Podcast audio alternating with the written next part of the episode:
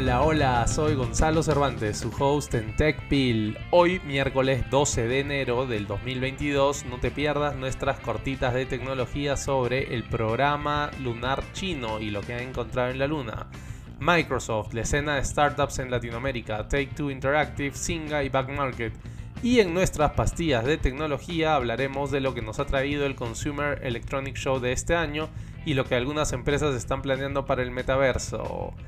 Empezamos con TechPil.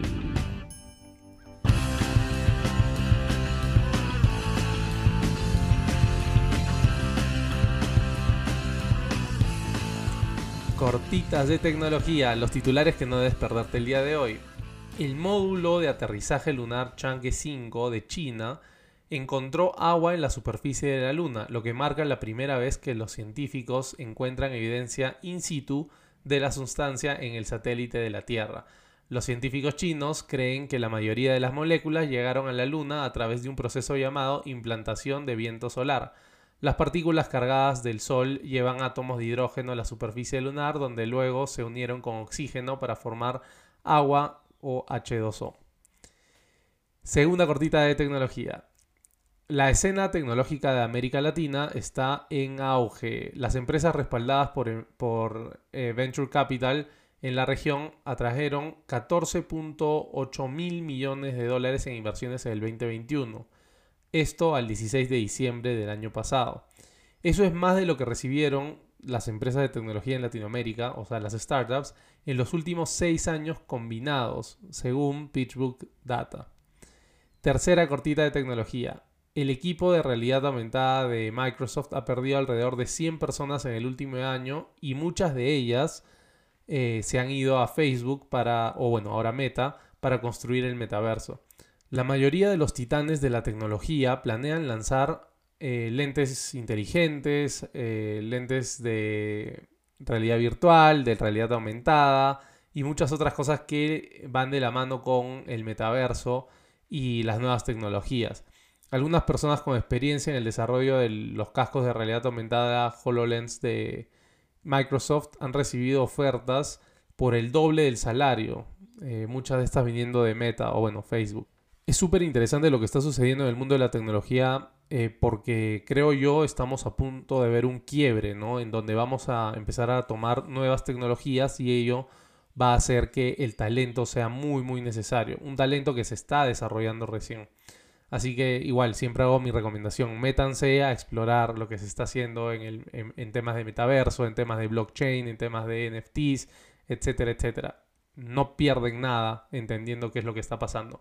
A mi modo de ver, es el futuro. Penúltima cortita de tecnología. Take Two Interactive, el fabricante de Grand Theft Auto, eh, acordó comprar a Singa, el fabricante de Farmville. Para quienes no se, no se acuerdan de Farmville, Farmville era un juego que había en Facebook en donde tú tenías una granja e ibas sembrando cosas y luego cosechabas, ¿no? Em, y tenías amigos y tal. En un acuerdo que aproximadamente eh, va a significar 11 mil millones de dólares para eh, Singa por parte de Take Two Interactive, ya que busca expandir su cartera móvil. Singa eh, ha sido uno de los jugadores más grandes en, en temas de videojuegos para celulares y redes sociales por un buen tiempo. Sin embargo, a partir del inmenso golpe que le dio Apple al cambiar su política de seguridad de los iPhones, eh, vieron un debacle eh, en sus ganancias, ¿no? Y, esto fue, creo yo, el trigger, ¿no? El, gatillo para esta compra por parte de Take Two Interactive. Eh, dicho sea de paso, Singa es una empresa bastante diferente a lo que normalmente son las productoras de videojuegos. ¿Por qué? Porque Singa tiene su propia plataforma de venta de anuncios. Eh, lo que les ha permitido este, tener muy, muy, muy buenas ganancias en, tiempos pasados. Sin embargo, esta plataforma de anuncios funciona en base a que eh, la privacidad sea bastante baja en el usuario, ¿no? Y con lo de Apple, en donde ha permitido a muchas personas decir, no, no quiero que tengas mi información, ha, ha significado un golpe duro para Singa.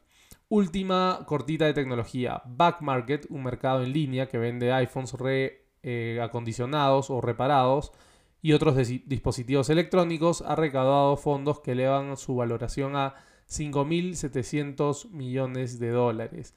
La empresa con sede en París recaudó 510 millones de dólares en una última ronda de financiamiento. Los restauradores y las marcas venden directamente a los consumidores a través de backmarket.com y la empresa gana una comisión por cada venta. Algo que en nuestros países definitivamente funciona. Seguramente eh, todos aquí han ido a algún reparador de celulares o de laptops o de algún tipo de, de servicio electrónico. Imagínense si pudiésemos hacer eso virtualmente, ¿no?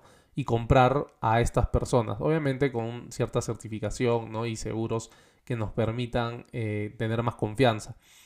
Vamos a ver si es que algo así se desarrolla en Latinoamérica pronto, que de hecho ya sucede, solo que no ha sido integrado a una plataforma virtual o digital. Esas han sido nuestras cortitas de tecnología. Vamos ahora con nuestras pastillas de tecnología. Vamos a hablar hoy día sobre lo que algunas empresas están creando en el metaverso. El metaverso es una realidad, que vaya a tener éxito o no, eso es otra cosa, ¿no? En los últimos meses muchas empresas han venido invirtiendo tiempo y dinero en cómo se van a relacionar con el metaverso, ¿no? Por ejemplo, Nike ha comprado una empresa que genera NFTs, ¿no? Eh, y así otras, ya sabemos muy bien el caso de Meta, ¿no? Que de hecho ha cambiado todo su nombre de Facebook a Meta porque dicen que van a crear el metaverso. Aquí les traemos algunos ejemplos.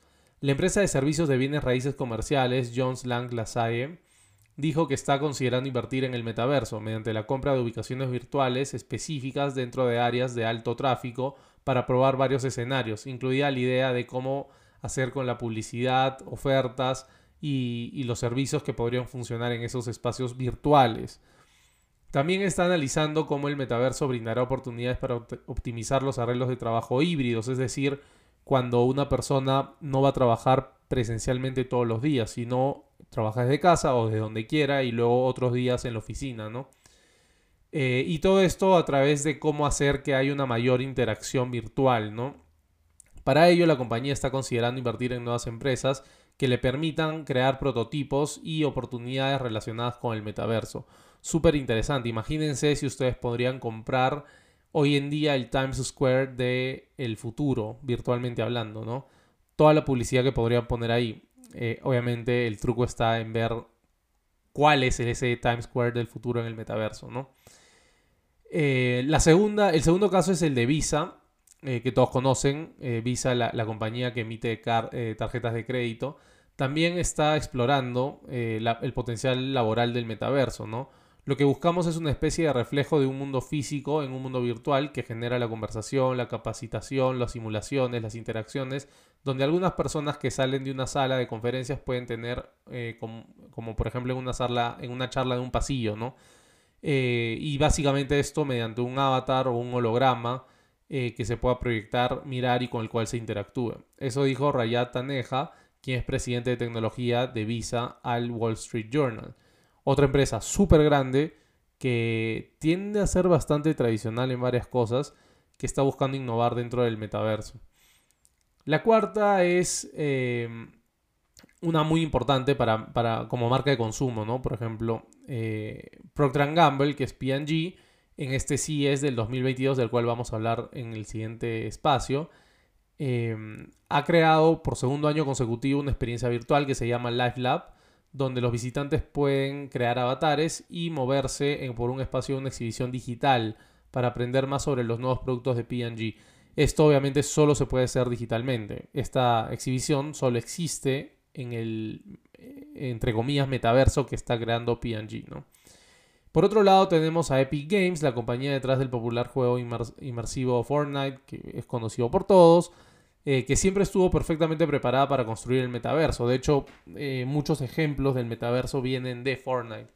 Este año formalizó sus intenciones, anunciando una ronda de financiamiento de mil millones de dólares para impulsar las oportunidades de crecimiento del metaverso. Eh, otra es, por ejemplo, Pokémon Go de Niantic. como ustedes saben, fue una de las primeras experiencias inmersivas que permitían interactuar con un mundo virtual en el mundo real, ¿no? Era más una experiencia de realidad aumentada. Eh, y ahora la compañía Niantic, ¿no? que es la dueña de Pokémon Go, ha recaudado 300 millones de dólares para construir su propio metaverso. Y por último, pero súper, súper importante, está Apple, que desde hace muchísimo tiempo viene desarrollando cosas relacionadas a la realidad virtual y realidad aumentada. Apple probablemente podría ser ese, esa empresa que cambie las reglas del juego, ¿no? Con una cantidad enorme de iPhones, iPads y, bueno, Macs en, todo el mundo. Y un grupo enorme de seguidores, ¿no? Eh, muy, muy comprometidos con la marca.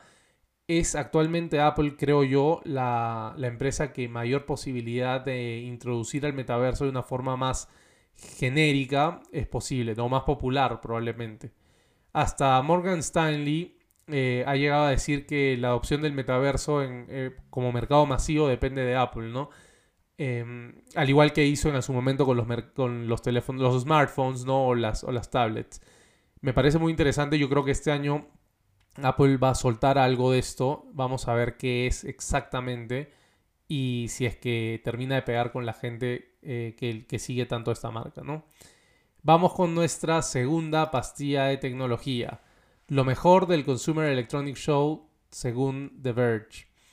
Eh, como ustedes saben, el Consumer Electronic Show CES se, se, hace, se lleva a cabo cada año en Las Vegas, en Nevada. El CES es un espacio que se celebra todos los años en donde empresas que generan productos de consumo masivo electrónico eh, nos muestran lo que viene, ¿no? Es decir, nos muestran el futuro tanto en concepto como en productos reales que ya salen a la venta. Hoy día les vamos a contar un poco lo que The Verge ha dicho es lo mejor de este CES 2022. Lo mejor de toda la exposición según The Verge, el Samsung Odyssey Arc. No hace falta decir que en los últimos dos años eh, el humilde monitor de computadora ha ganado una nueva apreciación a los ojos de muchas personas, ¿no? Básicamente por la pandemia, todo el mundo eh, trabaja desde casa o en parte trabaja desde casa y ha necesitado monitores donde poder interactuar con su trabajo y también con su entretenimiento, etcétera, etcétera. Con 55 pulgadas, que es algo bastante grande, esta pantalla de, Samsung que es, primero, eh, curva y de hecho te envuelve, o sea, físicamente te sientes dentro de la pantalla por momentos.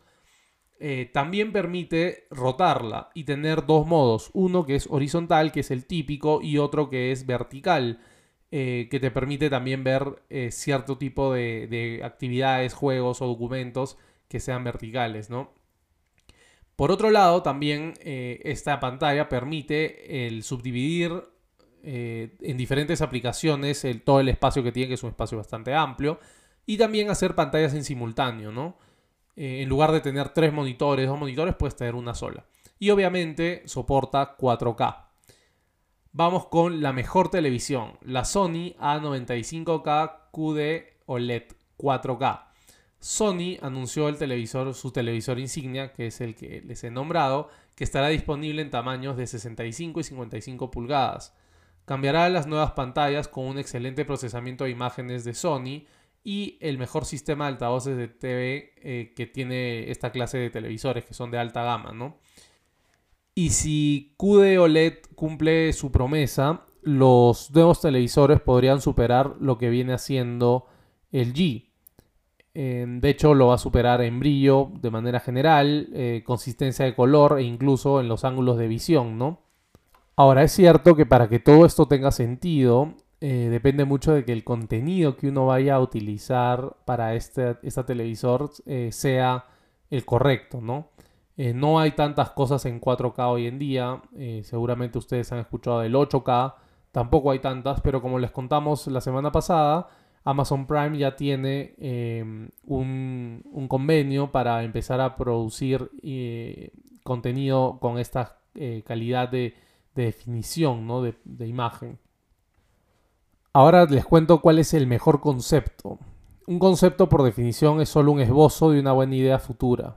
Lo que hace que un concepto sea el mejor es una ejecución que sea perfecta o muy buena, ¿no?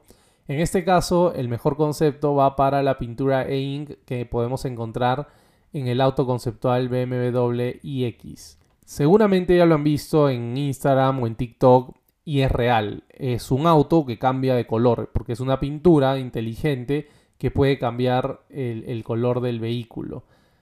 Em, y esto lo ha traído BMW en uno de sus vehículos prototipos, ¿no? Muy, muy, muy interesante, porque va de negro a blanco con mucha facilidad pasando por varios grises. Si no eh, la han visto, les recomiendo que la busquen en YouTube o en alguna de las redes sociales, lo va a encontrar muy fácil. Y es muy interesante. Por fin vamos a tener un vehículo que puede ir cambiando de colores. Bueno, no ahora, pero en el futuro. El mejor robot, por ahora es el, el robot estante. Se llama Labrador Retriever. No porque sea el perrito, sino más bien porque la empresa se llama Labrador y este modelo se llama Retriever. Y es simplemente un estante con ruedas que puede moverse por su casa. Se mueve un poco lento, no, no tiene mucha versatilidad, digamos, pero puede abrir una nevera y traerte una cerveza. Recomiendo que vean el video, es bastante interesante, sobre todo para personas que no tienen eh, o han perdido alguna capacidad motora, ¿no? O personas mayores que no pueden moverse tanto o que no pueden cargar mucho peso. Ayuda mucho para, esos temas. El mejor vehículo eléctrico, el Chevy Equinox. Existe la percepción que yo creo que está bien fundada en, en cierta parte de que los vehículos eléctricos son un artículo de lujo y mucho de eso tiene que ver con el hecho de que la mayoría de los nuevos vehículos eléctricos anunciados para los últimos años se venden por al menos 50 mil dólares, que es un ticket bastante alto. Entonces, cuando la directora ejecutiva de General Motors, Mary Barra, eh, dijo que el Equinox va a salir a la venta en el 2023 con un precio de 30 mil dólares, es algo que, remueve, eh, digamos, esa idea de que es un artículo de lujo porque todo lo que se espera de los eh, vehículos eléctricos es que lleguen a convertirse en algo masivo. Y ahí el ticket bajo va a ser muy muy importante, así como por ejemplo que haya una red de estaciones de recarga, ¿no? Bueno, esas, han sido nuestras pastillas de tecnología del día de hoy. Una vez más, muchas gracias por escucharnos. Si desean colaborar con este podcast, no olviden compartirlo con su familia y amigos. Si desean que hablemos de algún tema en específico, escríbanos por Instagram o Facebook. Gracias también a Forget the Whale por la música del episodio de hoy. No olviden calificar este podcast y dejar un comentario en donde sea que lo estén escuchando. Nos escuchamos este viernes con más noticias y acontecimientos del mundo startup y de las empresas de tecnología más grandes. Que la fuerza los acompañe. Larga vida y prosperidad.